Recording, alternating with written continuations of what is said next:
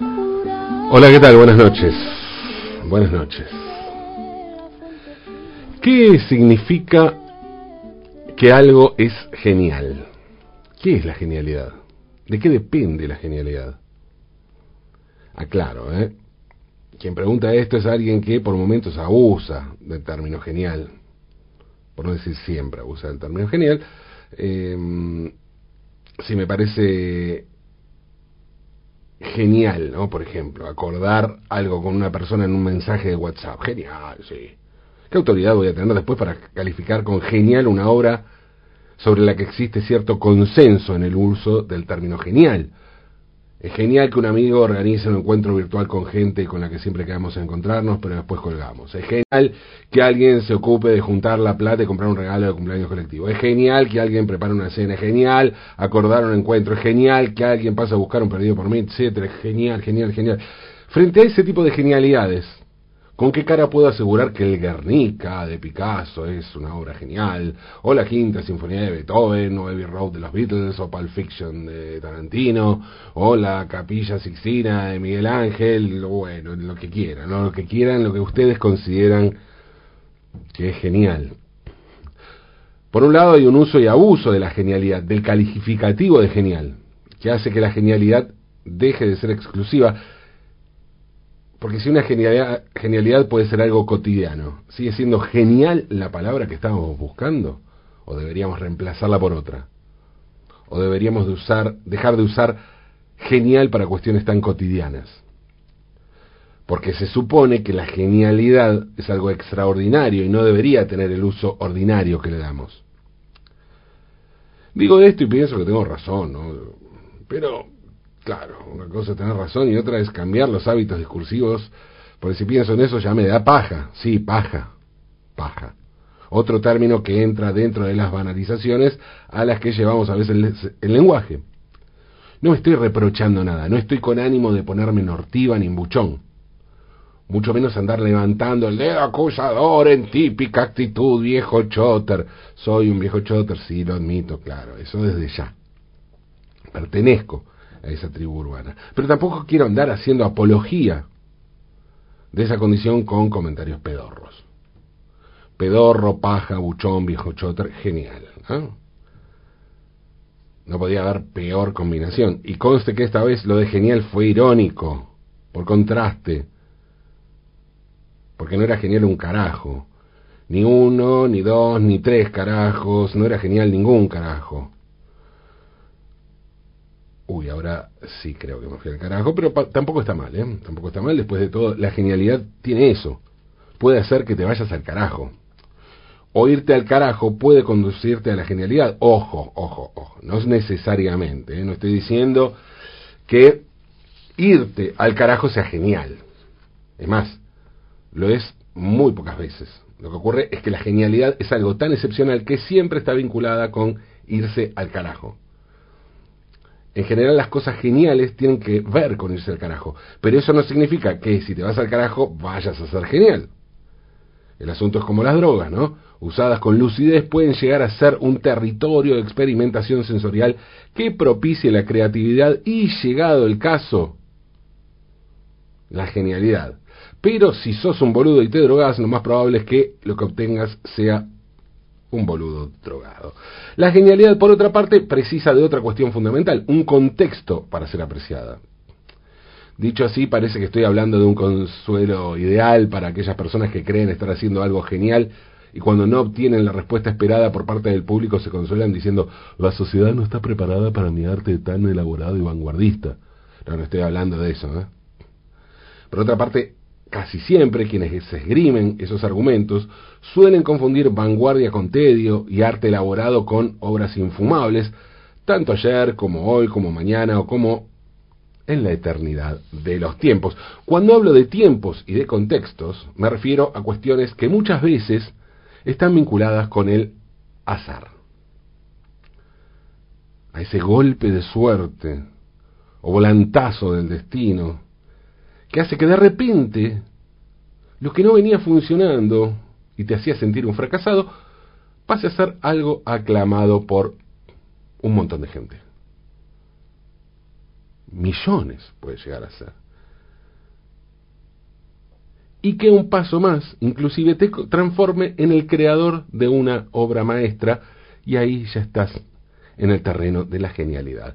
¿Cómo le pasó a Mario Puzo?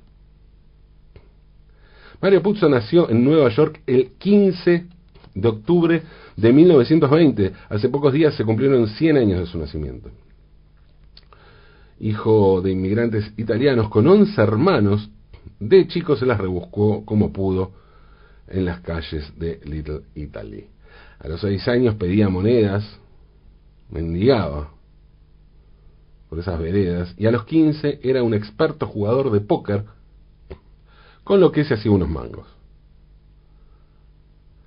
hizo el servicio militar durante la Segunda Guerra Mundial y empezó a ganarse la vida escribiendo historias policiales por entregas en revistas de hombres a la manera de Dashiell Hammett o Raymond Chandler.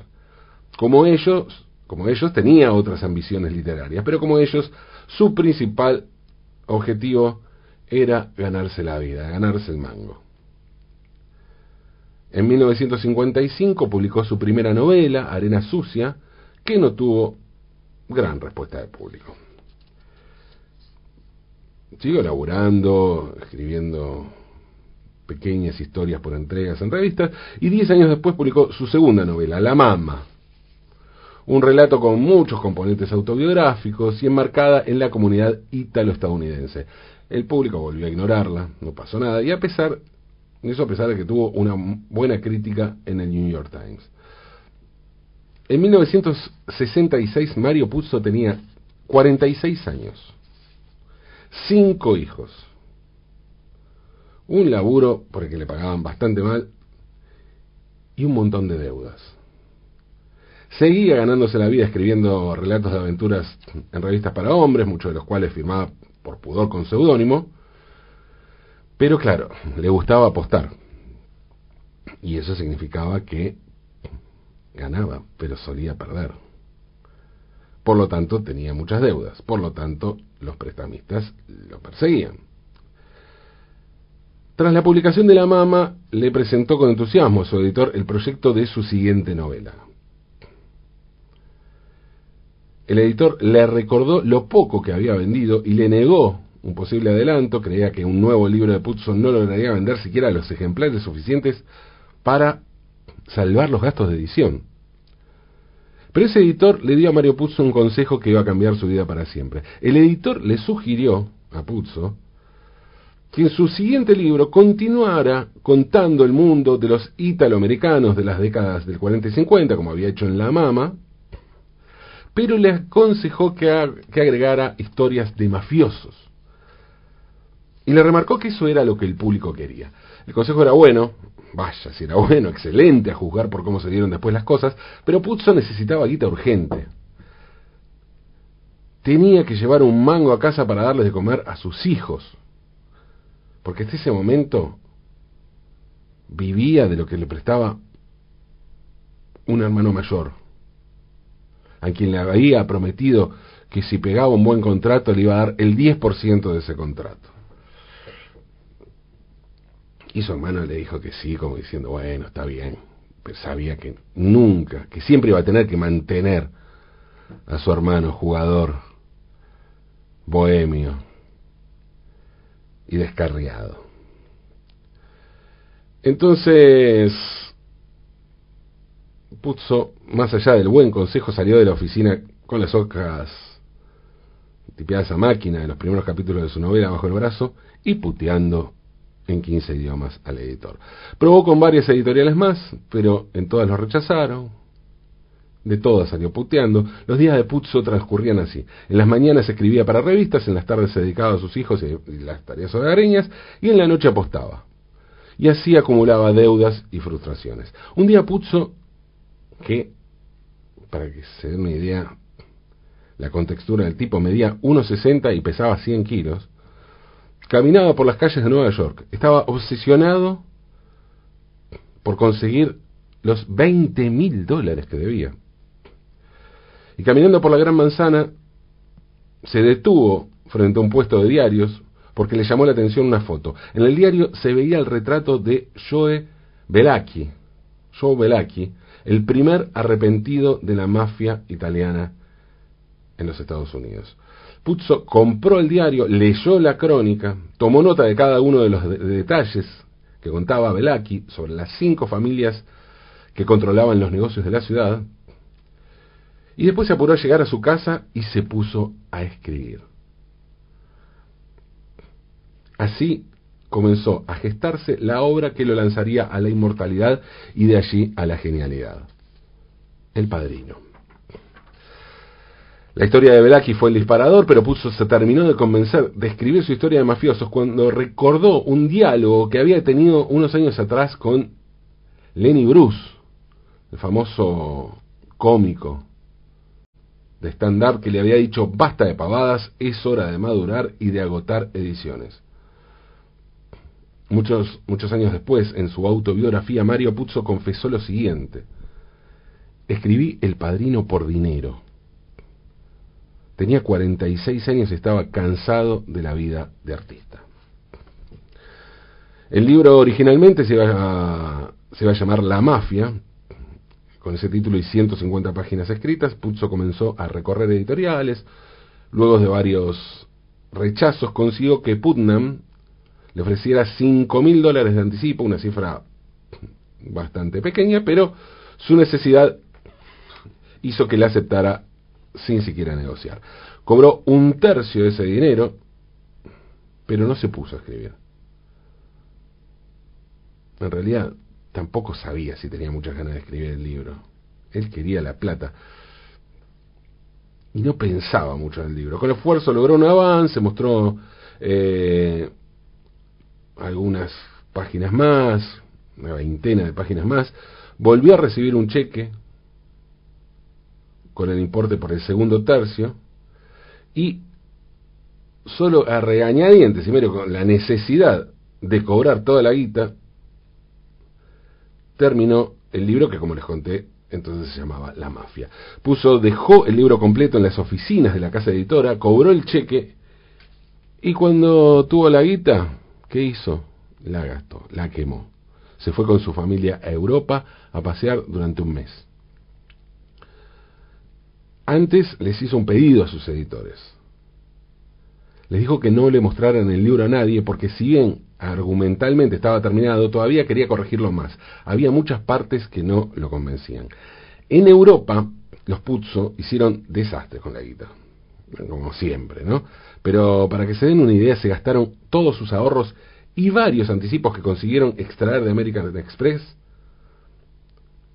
en, por ejemplo, el casino de Monte Carlo, donde hay que reconocerlo, demostraron que eran una auténtica familia unita, ¿no? Todos los miembros mayores de edad de la familia perdieron hasta la última ficha que cambiaron. El mismo día que regresó a los Estados Unidos, Puzzo, que estaba en la lona y agobiado de deudas, fue a la editorial a intentar manguearles algunos dólares más. Y fue con todos los recaudos del caso, ¿no? Temiendo una patada en el culo como respuesta. Pero cuando llegó a las oficinas, notó que algo había cambiado. En vez de esperar un largo tiempo ¿no? en los sillones de la recepción, mientras hojeaba una, una revista guía de tres años de antigüedad, lo hicieron pasar enseguida, le preguntaron qué quería tomar, cuando lo vio el editor lo abrazó afectuosamente. ¿Qué había pasado? Bueno, que no habían seguido sus consejos y el manuscrito, o la, la copia de La Mafia, había circulado y acababan de recibir una oferta por 375 mil dólares para la edición de bolsillo. El editor le dijo, ante el asombro de Puzzo, que había rechazado la oferta, pues el récord en ese entonces para ediciones de bolsillo estaba en 400 mil dólares. Por lo tanto, él había exigido un poco más, 410 mil. Pulso asintió con la cabeza y salió de la oficina sin decir nada. A la noche lo llamaron por teléfono al bar donde estaba y le confirmaron que habían aceptado la oferta de 410 mil dólares, que en ese momento, como les dije, era una cifra récord para una edición de bolsillo. A partir de entonces, Mario Puzo se transformó en uno de los escritores estadounidenses más vendidos, que más vendió ejemplares en toda la historia. Y por lo tanto, obviamente se volvió millonario. Suele pensarse en la película como punto de inflexión, pero lo cierto es que el libro salió a la venta en abril de 1969 y desde entonces estuvo un año y medio en la cima de los más vendidos. Cuando se estrenó la película, en 1972, tres años después, el libro llevaba ya vendidas más de 8 millones de ejemplares. Con la película pasó algo curioso. Francis Ford Coppola no quería filmarla porque al tratarse de un bestseller lo consideraba una obra menor. Y Puzo no quería Coppola pues creía que su libro era demasiado famoso para que lo dirigiera un tipo que hasta ese momento solo había hecho fracasos o películas menores que no habían tenido ningún impacto en la taquilla. La sociedad Coppola Puzo finalmente funcionó de maravillas. Juntos escribieron los guiones de las tres partes del Padrino.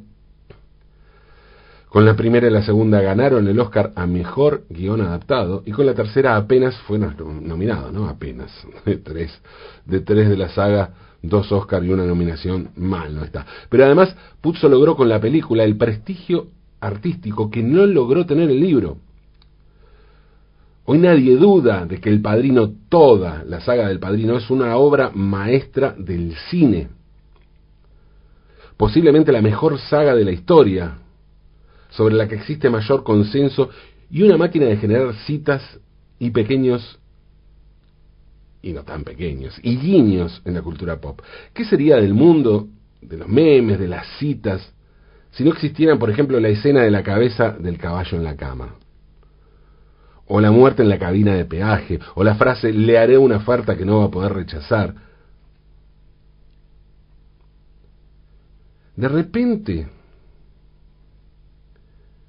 ese Tano gris y aparentemente mediocre, petizo y gordo, jugador e impresentable, ese Tano yankee llamado Mario Puzo, logró demostrar que era un genio. Que en algún lado de su personalidad había algo grandioso y genial. Solo hizo falta persistencia y un poco de suerte, o mucha suerte, o muchísima suerte, toneladas de suerte. De todos modos, de todos modos, no se trata de ser o no geniales. Alcanza con intentar y seguir el deseo. Hagamos lo que se nos canta. Intentemos, intentemos, aunque es de noche.